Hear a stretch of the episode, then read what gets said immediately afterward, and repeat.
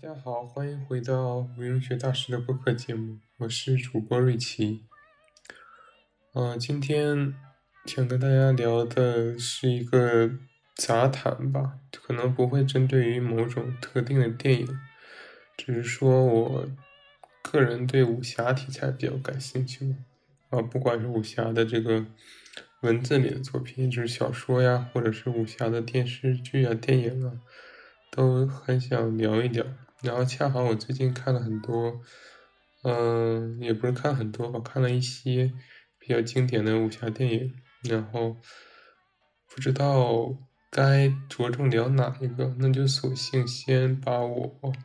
想说的说一下，就是先做一个杂谈，就是不是侧重于特定的某部电影，然后就对我这个武侠题材的整体说一下我自己的这个经历。还有这个对他们的一个想法吧，就是我先说一下最近我看几部电影，呃，这些电影可能是以前看过，但是没有完整的看过，然后这次算是认认真真的把这几部电影从头看了一遍。比如说，嗯，看了一个《卧虎藏龙》，就是李安导演拍的《卧卧虎藏龙》，然后呢。后来也看了这个，呃，王家卫导演拍的《一代宗师》，嗯，也有这个徐浩峰拍的这个叫，呃，师傅。刚刚能想起来的就是这三部，也就是可能是最近看的三三部吧，但是并不局限于这三部，还有更多的之前看过的，想跟大家聊一下。啊，这三部电影我觉得。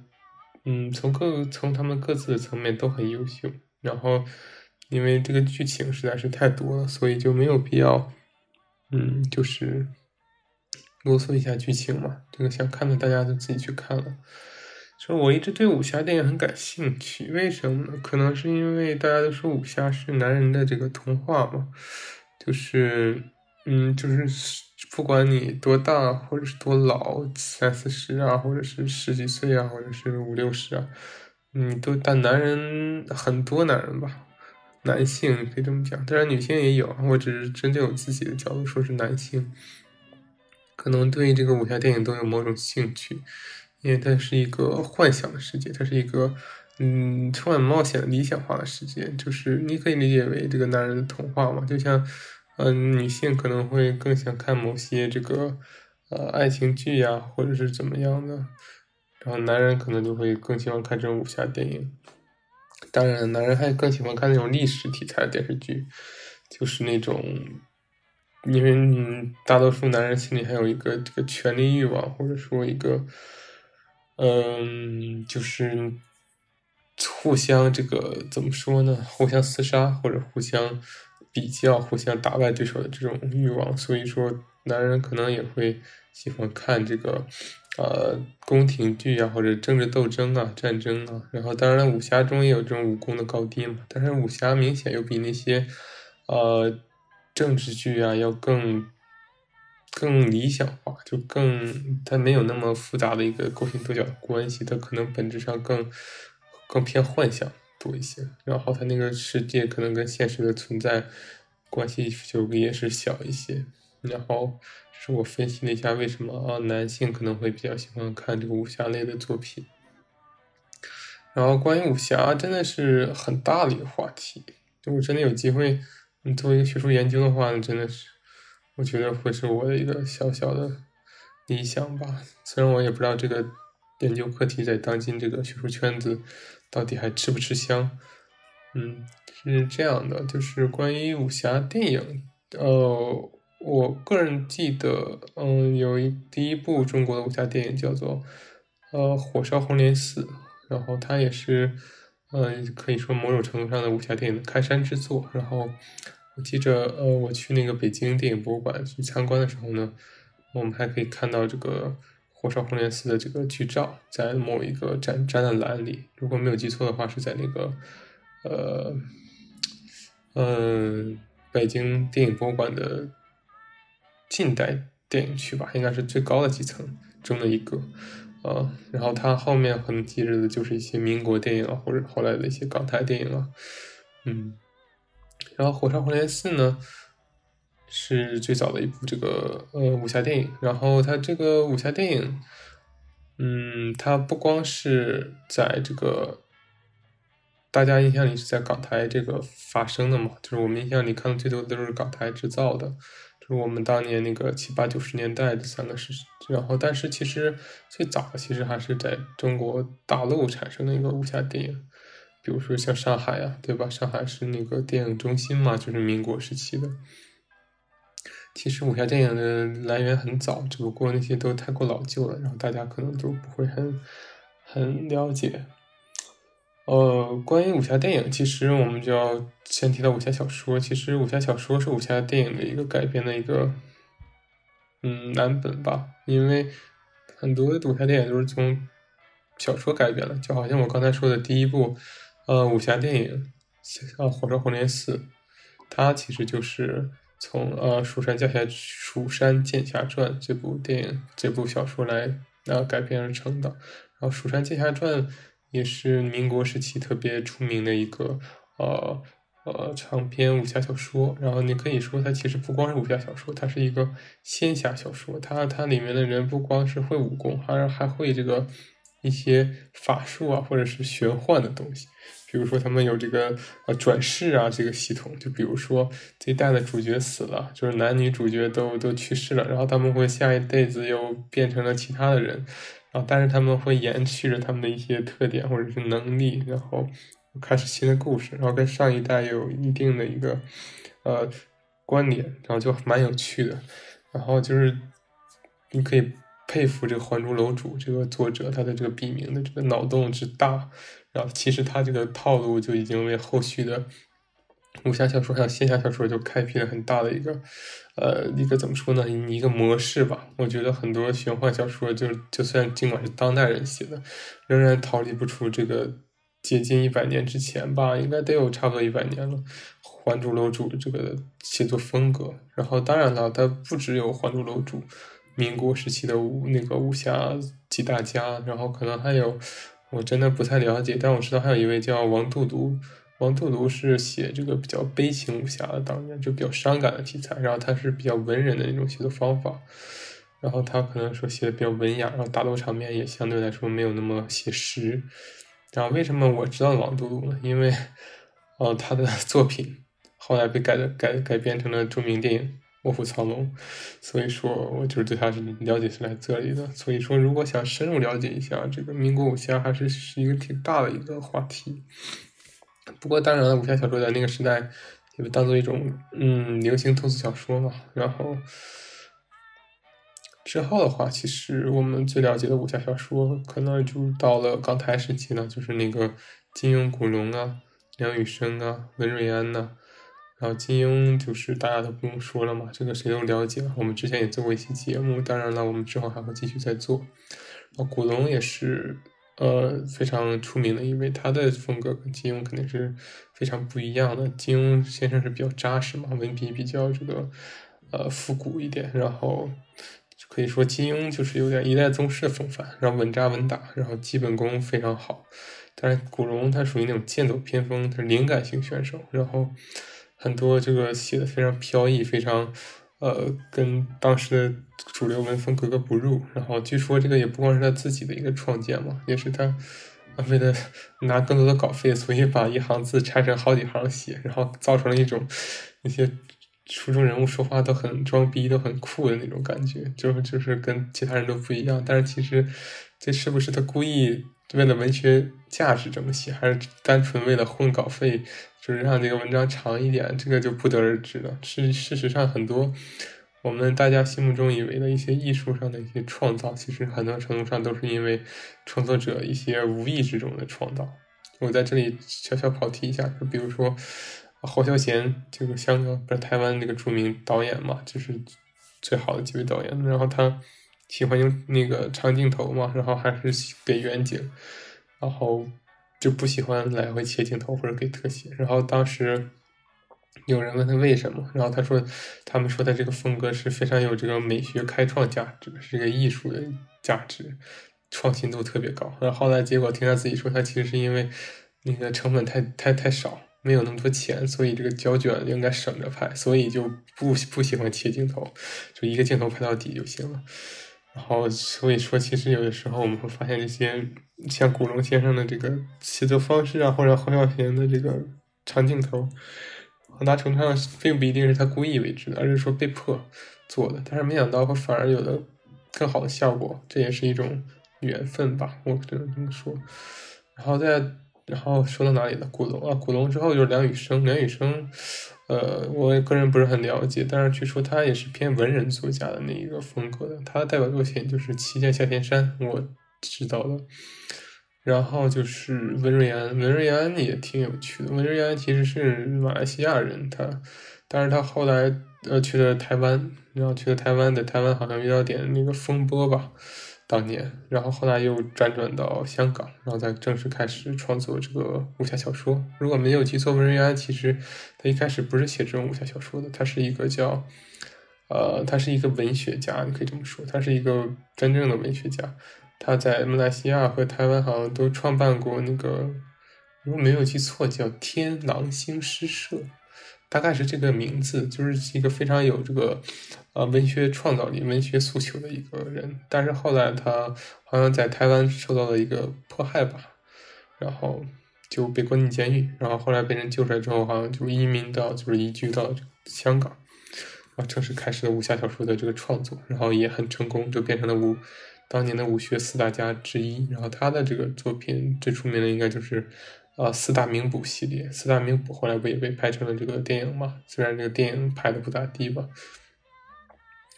啊，这就是武侠。然后之后呢，然后进入了这个他们这个，比如说金庸封笔了，然后古龙去世了，然后之后其实就这个武侠创作的中心就转移到了我们大陆地区，尤其是这个互联网刚刚兴起的时候，很多网络小说就其实就继承了当年他们这个呃传统。然后其中我可能看的不是很多，但是我看了几部，一部是那个叫《昆仑》，昆仑是据说是最大程度上继承了金庸武侠风格的一部作品。那部是我在初中还是高中？初中的时候看的，我没有记错，确实很像这个金庸的作品，啊，或者说它太像金庸的作品了，导致说，呃，它有点过于模仿的嫌疑了。但是我不得不说。其实写的蛮精彩的，他也算是把金庸小说的很多优点都揉揉成了一篇这个小说，可以说是咱们现代这个小武侠小说里比较优秀的一部了。然后，当然这个作者之后好像成果就不是特别好，可能他确实还是借鉴为主吧。就是他如果他真正的脱离了金庸武侠的这个体系，其实他自己想凭空创新还是挺难的。然后之后呢？呃，其实剩下我就看的不多了，就是我知道的，就是还有这个《英雄志》，还有还有这个《九州缥缈录》，还有这个，呃，嗯，嗯，就是现在的武侠小说我看的比较少，因为可能是天生对他们有偏见吧，就是之前，因为可能觉得他们的这个文字底蕴还有这个史学底蕴呢，没有当年的这些。呃，民国大民国大家呀，还有这个这个呃港台作家好，所以对他们有天然的一种抵触。但是其实前段时间我也偶然接触到了一些英雄志相关的东西，就感觉其实还蛮有意思的。就是说他们这个英雄志也是呃一位台湾作家写的嘛，但是他是现代作家，然后但是他就是有点现在还没有完结，就是一直都是拖拖拖拖了十多年了。然后大家也都失去了等待的这个希望。然后我觉得，但是我听的那天接触了一下，然后感觉他一下故事大纲，我觉得蛮不错的。就是虽然他前前半段写的不太好，但是他后面就是他前，呃，就开开头写的不咋地，然后最后最后写的也有点收不住了。但是中间我觉得写的还是可以的，就是挺吸引人，挺吸引我的。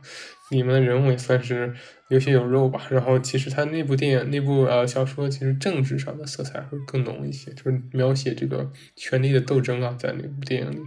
不过说实话，整体来说，我觉得都没有当年的港台作家优秀，就这批作作者的作品。然后现在呢，我这个武侠小说，呃，近几年我还真没听说过谁要创作，会不会进入一种那个衰落趋势呢，或者彻底覆灭了呢？这个我。不敢这么说，但是我觉得有必要做一下小小的这个调研。然后还有这个呃，当然了，这近几年武侠小说改编这个电影，就是现代的武侠小说改编电影、电视剧还是挺多的。比如说那个像《九州缥缈录》啊，然后像这个呃什么什么什么，嗯，天涯明月刀啊，好像是这个是这个名字吧，然后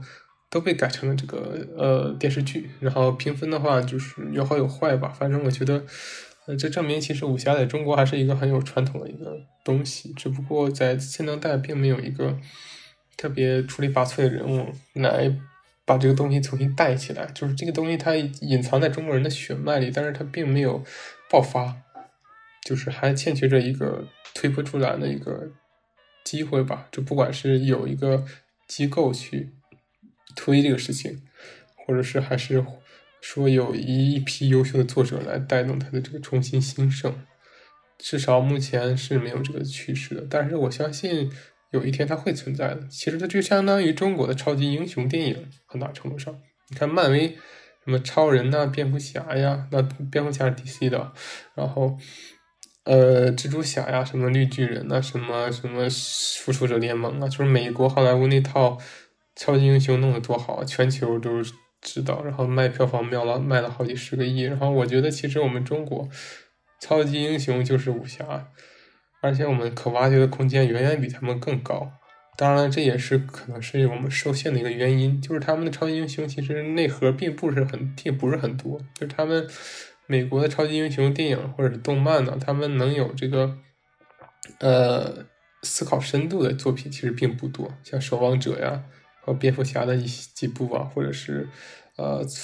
什么样的呀？但是我们中国武侠可挖掘的这个思想内核，然后里面的儒释道精神，就是这个儒儒学、佛法，还有这个道道家的思想，都是比他们深刻的。但是这在某种程度上也限制了他的在世界范围内的广泛传播，因为很多人也理解不了这个。所以说，儒侠文化它其实也就是最主要在这个东亚地区啊。比如说像我们中国大陆啊、中国台湾呐，还有中国香港啊，或者是像新加坡、马来西亚、泰国、越南，然后可能韩国、日本稍微受点影响，然后大概就是这个辐射范围吧。嗯嗯，关于武侠小说，其实我虽然说了这么多，但其实我看的就是那那寥寥几部嘛，所以说以后有机会的话，还是可以看起来的。嗯，因为我个人是很喜欢看这种武侠小说的，我就是很很很喜欢这种感觉，就是我特别喜欢这种，呃，有一个虚构的世界嘛，然后就好像《指环王》，《指环王》也是我喜欢的一部呃西方魔幻小说。我之所以喜欢《指环王》，并不在于我多么喜欢它的这个剧情或者怎么样，而是我觉得它能够凭空创造出一个如此庞大又如此精细的世界。真的是很伟大的一件事情，但我觉得在中国，其实武侠小说就可以很好的做到这一点。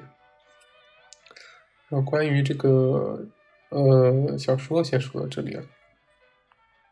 关于然后之后呢，就是电影相关的内容。关于武侠电影，其实我可能可以说的更多一些，因为我看电影这些年要比看书要多。嗯，也不知道为什么，就是看书就是。我是很喜欢看书的，小时候，但后来越长大，脑子里的破事儿越多，反而就看不进去书了，然后就开始看电影。但最近感觉那种清静心有了之后，其实又想看书了，因为书可以包含的想象空间其实要比电影要高。但是电影自然有它的价值，电影它其实是代表导演想给你呈现的这个世界，所以说你的想象跟导演的想象自然是不一样的。去看别人想象也是很有趣的一件事情，而且他有可能想象的比你要更好、更、更、更华丽，这个都是有可能的。所以说他们各有各的好处吧，我只能这么说。关于电影，其实武侠电影那真的是太多了。嗯，一时不知该从何讲起了。我是想说，最近看了几部开始说吧，就是像《卧虎藏龙》，我之前说是改编的民国这个小说家王度庐先生的作品。然后像《卧卧虎藏龙》呢，它是在这个，它主要是出名不在于它是一个，呃，主要是在于它它它在国际上影响力，它是中国应该是第一部获得这个。奥斯卡最佳外语片的作品，也代表当年这个都改革开放之后，中国向世界输出输出这个文化符号的一种很好的一个媒介嘛，让全世界知道了中国功夫、中国电影，还有中国文化。然后，里面的这个其实后来就这个让很多人都出名了嘛。这个李安当然是如此了。李安之前的作品肯定是在大陆没有一个特别高的知名度的，因为他是很优秀的，但是他当时的活动范围还是局限在台湾和这个呃美国。然后他的作品也都是不是刻画大陆为主，都是刻画台湾地区或者是在美的华人，或者是单纯的美国美国人、美国历史怎么样的。呃，他这部电影是以大陆为这个核心的，所以说让我们李安在这个中国大陆也算是一炮打响吧。然后，当然还有这个《卧虎藏龙》的这些主角嘛，像是个这个杨紫琼啊，杨紫琼是这个马来西亚人嘛，然后他是后来也成了这个中国去了香港，成了著名的大星，然后也。当时他已经是很出名了，所以去找他去拍这部面向外国国际的片子也是很很正确的。他是担任过这个零零零七的这个女女主角嘛，就所谓的帮女郎。所以说，她作为一个华人女性的代表符号，还是挺有说服力的。而且她这个武功底子也是有的。还有另一个就是年轻的章子怡嘛，也是章子怡走向了这个国际化的第一步吧，可以这么说。他成为那个国际大大影星，在某种程度上说，然后他包括武术指导袁和平，袁和平这个大家就非常熟了。袁和平那是香港好多好多武侠片都是他的武术指导，嗯，然后当然他的成功并不止于香港电影，他后来不也是通过这些好莱坞电影，比如说像《卧虎藏龙》就进军好莱坞了，然后把香港的这套武打体系，就是就是让好莱坞。带到了好莱坞，然后他拍出了很多优秀电影，比如说像这个，呃，《黑客帝国》，他就是武术指导，大家当时都被那个《黑客帝国》那个惊艳的这个打斗设计所震撼，就所有的外国人，就是美国人、欧美人，然后从此他们也开始学习我们的这套方式，后来好像做的还挺不错的，就反而说他们学的还不错，然后我们香港的这套东西反而就越来越衰弱了，这也是挺值得反思的一个点。不管怎样，《卧虎藏龙》这个片子，它就是在国际上获得很大的声誉嘛，而且它也宣传了我们中国的文化，然后山水，然后它在很多取中国的取景地都拍了，比如说像什么黄山呐，或者像这个徽家大院啊，就是好像是那个安徽那边那种典型的江南风情，然后就很很好看。然后剧情的话，剧情的话还好，我个人觉得还不错。然后，因为它很好的这个揉揉进去了这个，呃，中国的这个古典文化呀，比如说像儒家、道家、佛家，因为这个，然后在里面思想激烈碰撞。然后，比如说像这个大侠李慕白嘛，就是里面男主角周润发饰演的，他就是一个道家修行人嘛，想追求那种解脱、开悟，当然他其实身上还有很强的欲望，然后。呃，一直都不知道该怎么去克服这个，然后最后在他死的时候，他选择了放弃解脱，然后承认自己的欲望，接受，坦然接受。我觉得其实，在那一刻，他反而啊更接近于解脱，就是当他承认了自己其实一直都是有欲望，一直都有有对那个杨紫琼的爱，然后那个时候，我反而觉得他更更更更放下了，而不是说执着于解脱也是一种执着嘛。嗯，然后里面的话，像这个呃，呃杨杨紫琼饰演的角色，她是一个很踏实的人，她在里面是一个很镖局的一个女的这个局长嘛。就是标头，你可以这么说。然后她就是一个一直默默喜欢着李慕白，是一个很传统的一个中国妇女。你就是可以在她身上看到很多中国传统女性或者中国这个传统儒家思想的一些呃思想印记。然后在这个玉娇龙身上，就是这个章子怡，就看到一种执拗的感觉。然后你也可以说她是有执念，但是我觉得更另另一个层面来说，她其实呃更接近于随心所欲而随心所欲而行事。然后她其实。某种程度上，其实更接近于一颗赤子之心吧。嗯，我们可以看到这部电影其实有很多这个文化的交融，比如说儒家文化和佛教文化、道教文化的一个碰撞，其实很好的一次对外输出。而且他讲的其实也还不错，他并没有说很泛泛的去讲的这个东西，他还是把这些思想很有机的结合在这个剧情里面的。呃，当然了，我也不喜欢他的一点是他刻意向这个国外人，他就是欧洲人展现的中国的一些文化方式。然后行为方式、一些说话方式啊、文化符号啊，这些都是明摆着要是哎，就是宣扬，哎呀，我要给你看我们中国的这个，呃，这个这个传统文化呀，这个这种感觉呀，然后我觉得它其中有一些这些东西还是有些过于刻意了，就是在这个拍摄过程中，就是嗯，有一种特意给欧洲人看的那种感觉，就是欧洲人可能觉得嗯没有这种感觉，因为他们不了解我们的文化。可是我们作为中国人，看到了，自然就觉得这这种东西你肯定拍的这么这么夸张，这么放了这么多重心在这上面，是我们中国人都懂的东西，就是都了解了一些。那你花了那么多笔墨在上面。肯定是不是给我们看的嘛，对吧？我们都懂那肯定是给不懂的外国人看的。所以说，但不可否认，它是一个很好的电影，而且可挖掘的空间也是很多。然后还有那个关于那场竹林的打斗嘛，也是影视经典。就关于这场竹林的打斗呢，其实我们一会儿会提到另一位我非常喜欢的导演，但是我们暂且不表。然后再说一下最近看的这个《一代宗师》，《一代宗师》其实它是王家卫的作品。王家卫其实。王家卫是一个很神奇的导演，他也是我们可以说香港最好的导演吧，在艺术层面上，可能说现在没有之一了，他就是最好的那个。嗯，他的这个《一代宗师》其实并不像他往常的作品，就是他往常的作品其实都是更善于描写这个都市人的情感生活，都市人的这种呃心里的这种孤独感、这种疏离感，或者这种渴望爱又。不敢接近，然后互相伤害、互相这个疏离的这种，呃，这种颓废的这种文青范儿的感觉。当然，《一代宗师》其实它是一个很很正、很很正统的，就是拍的比较正的一部片子，然后也比较有这个底蕴，然后就是他是完全我觉得不是一种风格跟之前这个拍的比较比较稳，然后比较。比较扎实，而没有那种说像那种浪漫爱情片那种呃那种悬浮感，那种呃那种呃梦梦幻感。然后《一代宗师》会少一些，呃，《一代宗师》讲的就是叶问的一生嘛，就是这个大家也可以去看剧情，我就不赘述了。然后这里面是呃嗯。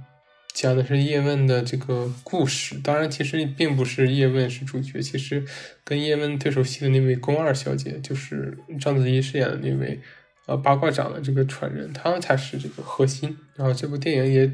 其实探讨的主题还是，呃，关于人跟人之间这个距离的这个人与人之间的这个爱情啊，或者是欲望啊，或者是这个。疏远、疏远呢，人跟人的边缘呢，还有这个人的命运的这个，在时代下的这个呃渺小与飘零啊，这些都体现到了。然后再加上王家卫的这个镜头语言非常有质感，然后还有这些服化道啊，都非常的精致，可以说是一部这个小小的武林史吧，可以这么说。但是其实也这么说有点快太过夸张了。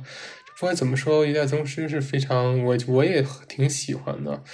嗯，而且我其实最喜欢的其实并不是里面的一些主要角色，我就是我其实对叶问的这个故事或者宫二小姐的这个纠葛，我并不是很感兴趣。我觉得原来总是更吸引我的是他那整个大时代背景，那种人命运的渺小，还有这个他对那些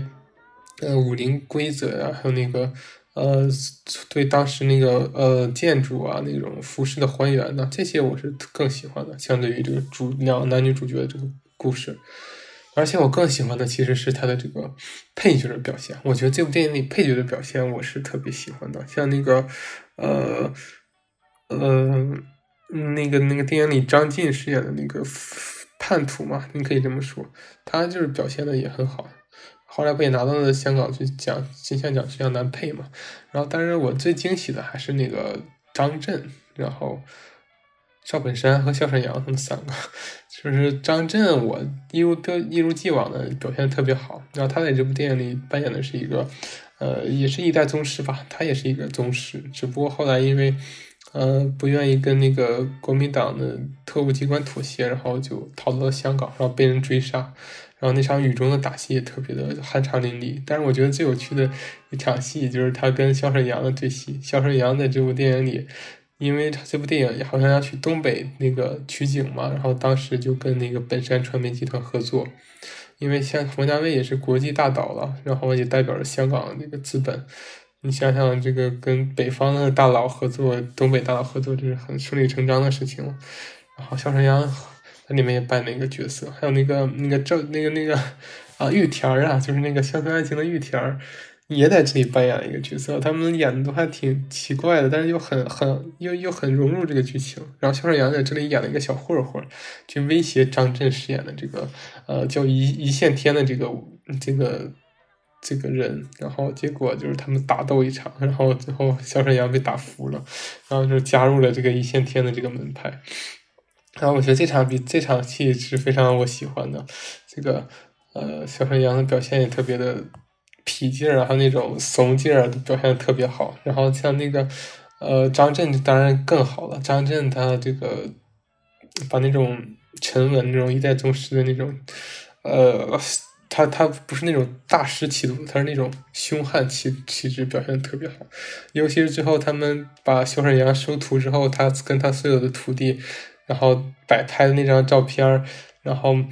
再配上那个所有人的表情，然后再配上那个小沈阳那种表情，然后再配上那个《玫瑰玫瑰我爱你》那首呃老上海的歌曲，然后我觉得那个质感瞬间就出来了。这可能是整个电影我最喜欢的一幕。然后再包括赵本山也参演了嘛，赵本山跟叶问来了一场这个文笔，就是文笔就是。不知道叫文斗，就是他没有动手，但是通过一场那个呃一场禁烟点烟的这个套路来跟他搞了一下，然后我觉得赵本山表演的也特别好，所以说这部电影的配角其实我是更喜欢的，我的重重点都看到放在他们身上，然后一代宗师也就很成功嘛，这个也不说太多了，但是一代宗师很成功，但是我觉得他又不够成功，就是他嗯他他他还是可以更好。就是，但是怎么更好的话，我这个水平也说不出来怎么才能更好，只能等待其他人去研究了。然后再来到我最近刚看的这个叫《师傅》，师傅其实他其实是跟一代宗师是有渊源的。为什么这么说呢？他讲的都是咏春嘛，就是这个。但是呢，而且这个师傅的这个导演是一名叫徐浩峰的这个作者。徐浩峰大家肯定也了解的，当然就知道了。我现在就是简单介绍一下，他其实是那个电影学院的老师嘛，是那个理论家，你可以这么说。但是特别，但是他特别喜欢这个武侠这个东西，他会啊做武侠电影的研究啊，去这个采访武侠的人士啊，就是那些老人呢，然后说当年武侠的这个呃这个。什么样啊？当年这个武林这个格局啊，这个制度啊，然后他也写了很多这个访谈录，或者是也写了一些小说，然后后来他就成为了这个王家王家卫这个一代宗师的编剧，然后这个一代宗师的故剧情很大程度上就是他讲的，然后后来他就自己想拍自己的电影嘛，然后拍了师傅啊。呃，之前还有别的嘛，就是什么倭寇的踪迹啊，什么剑士柳白猿啊，那些我可能都没太看过，但是最出名的就是师傅。然后你看到的师傅，你，师傅是发生在天津武林的故事，你可以讲一个南方一个广东的学咏春的一个人来。呃，天津想开开山立派，然后天津是当时的武武武术的这个核心嘛，首都，相当于武武侠中心。然后一个外人想在这里开山立派，就要经历很多，然后勾心斗角啊，然后很多牺牲啊，很多这个打斗啊，或者怎么样的。然后讲的是这个故事，然后。呃，这部片子就是能明显看出，他跟呃王家卫的一代宗师是有类似的，因为编剧是一个人，他讲的很多东西都是一脉相承的。比如说这个，呃武武林的规矩，就是这个徐浩峰特别喜欢讲这个武林的规矩、武林的制度，就是每一个地方的武林的这个风格，他们有很多是潜规则，这些中国人的这些底层规矩，他是特别喜欢讲通过这些东西。然后他他打斗方面就是。跟其他香港电影，或者像王家卫的慢镜头式的那种，就是慢镜头为主，然后有时候会切一些，呃，呃，切一些那个快速剪辑的方式又不太一样。然后这个师傅的剪辑就是打斗的时候特别凌厉嘛，就特别快的剪辑，然后基本上打架很快就会分出个胜负，就跟传统的那种拍摄武戏的方式还是很不一样的。大家可以自行去看一下，就有的人很喜欢。觉得很凌厉，很就很简单利索，很很有那种武侠的感觉，就武术的感觉。但是很多人又觉得太假了，就是太太假，太太招式化，就有点像那种当年邵氏电影，就那种一板一眼那种哈哈哈哈的那种感觉。我这个就是留给大家自己分析吧，反正还是蛮精彩的一部电影，而且你们的剧情啊，包括表演员的表演都特别的好，特别的大大多数都特别的好。嗯，可以说是呃少有的一部优秀武侠片。然后这几年他还会拍一个叫《刀背藏身》的一个电影，《刀背藏身》其实很多人都期待了，但是因为疫情一直迟迟出不来，哎，也不知道什么时候能出来啊，看看吧。就是说了一些我最近看的一些武侠电影。然后之后呢，我们会聊一些呃之前的我比较喜欢的电影，啊，像我刚才说呃那个嗯嗯《卧虎藏龙》它那个竹林打斗嘛，就是李慕白和那个玉娇龙在竹林里荡来荡去打来打去，就是为什么呢？然后其实这个所有人喜欢武侠的都知道，是李安导演想要致敬一位叫胡金铨导演的一个方式，因为。自从胡金铨导演拍出了这个《侠女》这部电影，所有的武侠电影都有一个梦想，就是来一场在竹林里的打斗。这就是非常中国化的一个东西。就说到胡金铨导演，我就不困了。这胡金铨真的是，我之前不说过，香港导演，我现在最喜欢这个杜琪峰嘛。但是如果你把时间往前挪挪，挪到再往前。你就如果非要说的话，那我可以这么说：香港导演，现代戏，我最喜欢杜琪峰；拍古装，嗯，我最喜欢胡金铨，而且他是最强的，我是这么觉得。其实他们两个很像，对我来说，因为，呃，其实不都是江湖嘛？归根到底，一个是拍的现代人生活中的江湖，比如说黑社会啊，或者是怎么样啊；另一个拍的是古代人中的江湖。关于胡金铨，真的我太喜欢他了。为什么这么说呢？呃，我觉得他这这个这这个气，这他的品味和这个喜欢的东西，跟我个人喜欢的真的是太吻合度太高了。胡金铨导演其实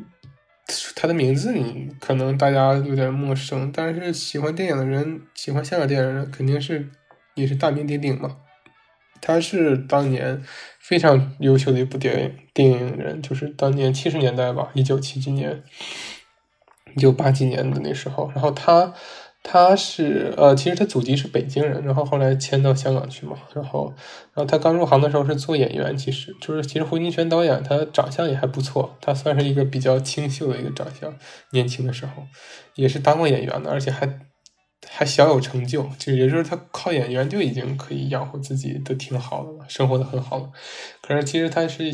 更有这个追求，他想成为一名这个导演，而且他有这个家学功底吧？如果没有记错，他应该是家里头有一些书的，就是他祖上应该是也是有点这个积累的。他从小应该也是耳濡目染，看了一些书啊，这些字画呀，一些艺术。然后他对这个明史啊，就明代历史啊，这个还有这《明史》这本书特别有研究。然后他拍的电影，呃，绝大多数也都是以这个明朝历史为这个核心的。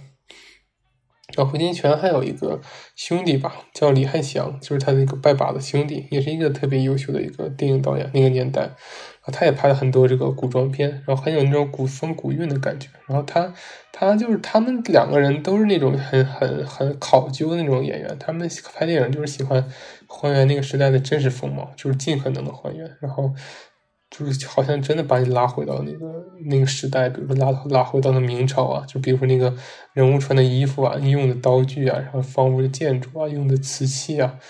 然后那些都是那个年代的，就就是还原的特别好。当然，这个也证明了他会花很多钱，然后肯定也不一定有观众喜欢买账，就导致了其实胡金铨导演后期的作品其实票房收入还是比较一般的，然后导致就慢慢就淡出了主流这个市场。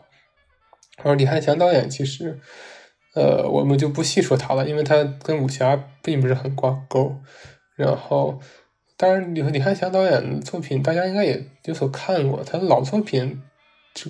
可能没太看过。但是他后来去大陆拍的几部，就像什么《火烧圆明园》呐，就是那几部，就刘晓庆什么演的那个，他那个应该我们父母一代应该都是看过的。嗯，然后说回胡金铨，胡金铨他其实我刚才说他那个，嗯，卧虎藏龙那段竹林戏，其实就是为了致敬这个，呃，胡金铨导演的《侠女》，《侠女》算是他的一个最重要的代表作品。《侠女》这部电影其实可以说是中国电影的一个里程碑式的作作品。为什么这么说呢？因为它是中国电影第一部，应该是第一部获得这个戛纳电影节主评审团大奖提名的作品，就是他第一次走进了世界视野，就是中国电影第一次进入了世界艺术电影殿堂的最高峰的大门。他获得了最佳那个电影的提提名嘛，在戛纳电影节。而且他不光获得最佳电影的提名，他也获得了奖。他获得了戛纳当年的最佳技术大奖，也就是胡金铨导演在里面进行的这个武打动作的设计啊，就是获得了最佳技术大奖，就非常的也算是我们中国电影史上呃里程碑的一次呃获奖经验了。而且这个事情。而且这个你也可以在这个北京电影博物馆看到，这个明确写了，我记着呢。北京电影博物馆特意在一个一块儿留了一片竹林，然后竹林上面有这个男女主角的，就男女主角和另一个人的剪影嘛。然后，然后旁边会拿那个专门介绍，然后这部《侠女》获得了这个戛纳电影节的这个技术大奖。你这个其实分量很重的，这个你可在你想想，在北京电影博物馆专门画了一块地方去展览它的竹林场景。就知道他的这个在中国武侠电影史上的地位如何了。所以说这个电影也是非常之优秀，然后古风古韵。然后我个人怎么说呢？我个人也挺喜欢侠女，而且呃，这个胡金铨导演的一个特点就是在镜头，他的镜头太美了，他就是一个画家，你可以这么说，就是人家是用笔墨作画，他是用镜头作作画，他的很多拍摄自然风光都可以当做。呃，中国山水画来赏赏析，你看了就知道，绝对不会吃亏的。如果你喜欢中国山水画的那个调调、那个气质，去看他的镜头，你会很享受其中，你就好像游遍中国大大好河山的感觉，真的有一种身临其境的感觉。然后像这个侠女，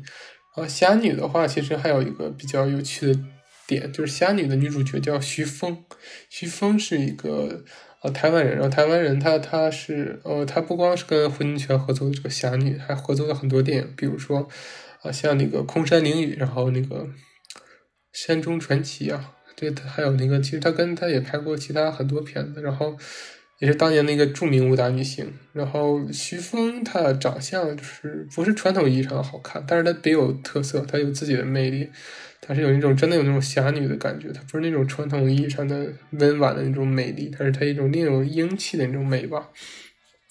但是徐峰其实还有一个很传奇的故事，就是她后来就是不演戏了嘛，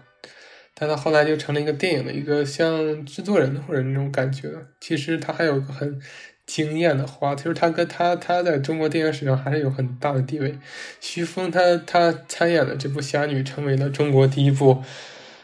啊，在那个戛纳电影节上获得这个小奖项或者获得这个大奖项提名的一个作品，然后他后来又作为制片人促成了一部电影，叫做《霸王别姬》。对，就是那个获得了戛纳最大奖的那个《霸王别姬》，他是这部电影的主策划人，应该这么说。然后你想想吧，他跟戛纳的缘分，他是第一部获得戛纳小奖的电影的一个女主角，然后以他为制片人的。这部电影成为了中国大陆第一位获得戛纳电影节主评人大奖的这个电影，所以说他真的也是在中国电影史上有重要的一个角色。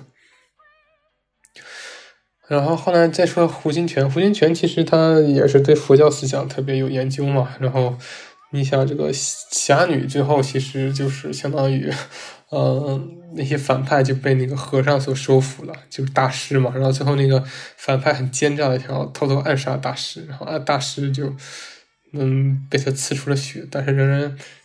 要劝人向善嘛。然后就那时候就最后就是镜就是电影结束在那个大师的血溢出成，在阳光的照耀下成为了金色，有点像金身罗汉的那种感觉。然后大师的头，然后我们就再然后他照了一个镜头，大师的头跟一一。一轮这个闪耀的太阳，金黄的太阳融为了一体，就好像那个佛头头后面的那个光环一样，就是真的就是有那种感觉。然后这个对于佛佛家思想的这个偏好，你不光在这儿能看到，你在《空山灵雨》他的后面一部作品也看到了，《空山灵雨》讲的就是一个双线叙事，就是讲的是一幅，就是有一伙人想要到一个寺里去偷一部。玄奘大师留下的经书，然后与与此同时呢，然后这部寺里面他在评选新任主持，啊，就这两条线这个交织到了一起。然后这这个电影里这个线还提到了这个六祖慧能的故事。其实你就可以说这个寺里头未来的接班人就是那个化用了禅宗里面这个六祖慧能的故事，就是那个写出本来无一物，何处惹尘埃的那个大师嘛。然后其实就是这部电影，其实《空山灵雨》我很喜欢它的风格风景，但是对于故事层面我其实没有特别喜欢。然后其实我个人最喜欢的。胡金铨导演的作品其实是，呃，《山中传奇》。为什么这么说呢？《山中传奇》它是一个呃大杂烩，它真的是什么都有。它有中国传统的儒家文化，有像他之前喜欢的佛家文化，还有像那种鬼怪志怪故事。我真的特别喜欢《神龙传奇》。《神龙传奇》真的是那种像一场梦，它就是一场梦，你可以这么说，就把你带进了一场梦里。就讲的是一个书生，一个书生他。呃，去去受人所托，去抄写一部大佛经吧。就是大佛经为什么抄经呢？是因为当时明朝，呃，戍边将士产生一场大战，然后死伤无数，然后为了超度这个死去的亡魂，然后需要有人对抄写一部经书，然后正好这个活儿落到了这个书生的身上，然后他就去去拿经书的这个路上，然后就，呃，做一场梦，你可以这么说。然后在梦里，他进入了一个光怪陆离的世界。你可以说，在那个梦里，他遇到了。一伙人，然后然后遇到了一个，你可以说一个美女吧，然后非要嫁给他，然后还有，然后跟他成亲，然后还有这个美女的老母亲，然后其实后来又发现，在这个梦里遇到形形色色的奇怪的人和事儿，然后后来这个梦里又闯进了一位和尚，你可以这么说，然后后来发现啊，原来这一切都是鬼鬼怪的化身，那些美女啊，那些跟他娶妻的人呢，他们都想窥探这个呃大佛经，就是可以说，然后这个。它里面还遇到了好的女鬼，这是坏的女鬼，也遇到好的女鬼。那好的女鬼是不是张艾嘉饰演的？我想大家可能也知道谁是张艾嘉。那个时候她还特别年轻，然后就很很有意思。你可以理解为一个有儒家文化的一个，又有佛佛法色彩的，然后又有这个《聊斋志异》这种鬼怪故事色彩的，然后就很有趣。然后最后他就从这个梦里醒过来了，然后最后他又踏上了继续的征途。然后他们又说这部电影其实就是一个梦嘛，就相当于，而且又有人说这个书生其实是那个戍边将领的一个投胎转世，就战死之后，他要了去了去了却他之前上上一辈子是呃欠下的这些姻缘呢，不是这些这个这些东业力啊或者怎么样，反正就很有趣，就真的特别有一场梦的感觉。如果你喜欢那种似梦非真的那种感觉，你可以去尝试看一下这部电影，我是特别喜欢，我觉得。嗯，是少有的能给我带来这种电影这种感觉的作品，像之前那个毕赣导演的这个《路边野餐》，曾经给了我这这样的震撼，这种如梦似真的幻觉。然后像这个《山中传奇》，它同样也是如此，我就特别喜欢这种这种作品，就这种虚幻现实之间来回摇摆的，是我个人最喜欢的一个风格。胡金铨导演其实还有一部呃特别出名的电影，就是他虽然艺术成就没有那么高，但是影响了后续很多电影。那部电影叫做《龙门客栈》，胡金铨导演是《龙门客栈》的发明人，你可以这么说。就是后面徐克拍的那个新《龙门客栈》，就是那个张曼玉呀、梁家辉呀、林青霞演的那个，是在胡金铨导演的这个《龙门客栈》基础上改编的，就很有就很有趣。然后胡金铨导演还有几部其他片子，叫做。大醉侠也是很有很有意思，他开开创了这个呃武侠电影的一个新时代吧，可以这么说。然后他还有一部电影叫什么来着？有点忘了。呃，大醉侠、龙门客栈，嗯，反正啊，还有一部电影，他有半部电影叫做《笑傲江湖》，就当年徐克请胡金铨来拍《笑傲江湖》，后来他俩在拍摄途中闹掰了，所以最后《笑傲江湖》这部电影就是一半一半吧。就是究竟是谁导的也不知道，但我觉得至少有一部分是胡金铨参与的。这个《笑傲江湖》大家就很了解了，就是那部“沧海一声笑，滔滔两岸潮”，就是那个电影的，就是我这部《笑傲江湖》，就是有这首主题曲的这个电影，就是他，呃，他指导的这半部，你可以这么说。胡金铨导演就说到这里，到后期就比较呃淡出自由市场了嘛，然后他还特别想拍一部电影叫《华工血泪史》。但是因为种种原因，就是没有成功就去世了，也很为人惋惜吧。但是一个非常有追求的导演，知识知识分子吧，所以说很无奈，知识分子那么好的作品，市场也不是很讨好。我也觉得很为他抱不平的，很多时候，他明明可以做到更好的一个成果，只要给他足够的自信的话。但是说这些也没有用了。然后我们接下来进入，那下一个话题，下一个话题其实就是港台，港台电影嘛，就是武侠电影，那个就是太多了，就是就像之前说的徐克导演的一系列作品，《新龙门客栈》呀，对吧？黄飞鸿系列呀，还有什么？呃，像那个 TVB 拍的电视剧啊，什么《射雕英雄传》啊，《倚天屠龙》啊，《神雕侠侣》啊，还有，呃，徐克刚才说过的，还有还有很多呀。这个武侠电影那真是数之数不完呐，什么《六指琴魔》呀，什么，嗯，嗯，反正那个实在太多了。就当然了，徐克导演是其中最最重要的一个一个作品，是他把这个新武侠，就新浪潮导演嘛，香港新浪潮那代人。就以武侠为主打的一个作品，那，一个一个作作者，徐克导演确实是那个，呃，他其实很大程度上是商业上是成功的嘛，而且他又兼顾了很大程度上美学的这个价值，我觉得还是很不容易的。然后他的这个创作素材，很大程度上也是来自于之前的香港电影人的作品，像我之前说的《龙门客栈》嘛，对吧？新龙门来新龙门客栈的灵感来自于《龙门客栈》。还有像这个聂小倩呢，对吧？这个《倩女幽魂》也来自于曾经的这个聂小倩的这个老电影，然后还有这个黄飞鸿系列也是来自于老的这个黄飞鸿的故事嘛。这些都是嗯，相当于一个传承，然后一个创新，进行了商业化，还有拍摄手法上的创新。然后它确实镜头语言更现代、更潮流了一些，因为他是从外国学电影回来的嘛。然后他肯定是当时那批香港电影人叫香港新浪潮。就是他们会做一些新电影，就是新手法，然后这个就很跟之前像胡金铨那代导演不一样，然后所以说那些新导演也就获得了市场的认可，很大程度上，所以说没有办法，一代人各领风骚数百年嘛，就是江山代有人才出，嗯，然后大概就是香港电影那个武侠巅峰真的是熟知太多，什么东方不败呀，什么什么，哎，那真的是，而且那段时间。这个香港的这种武侠，其实某种程度上，它也不只是局限于这个古装，其实现代电影，像那些某些黑帮片的某些古惑仔风格的，就周润发一系列，还有吴宇森的那个风格，你其实你就可以说，它就是披着现代皮外衣的武侠片，对吧？像《英雄本色》啊，或者是这个呃什么什么《地血双雄》啊，你就可以理解为你把周润发换上古装，然后拿了一把剑，然后。同理，嗯，大家就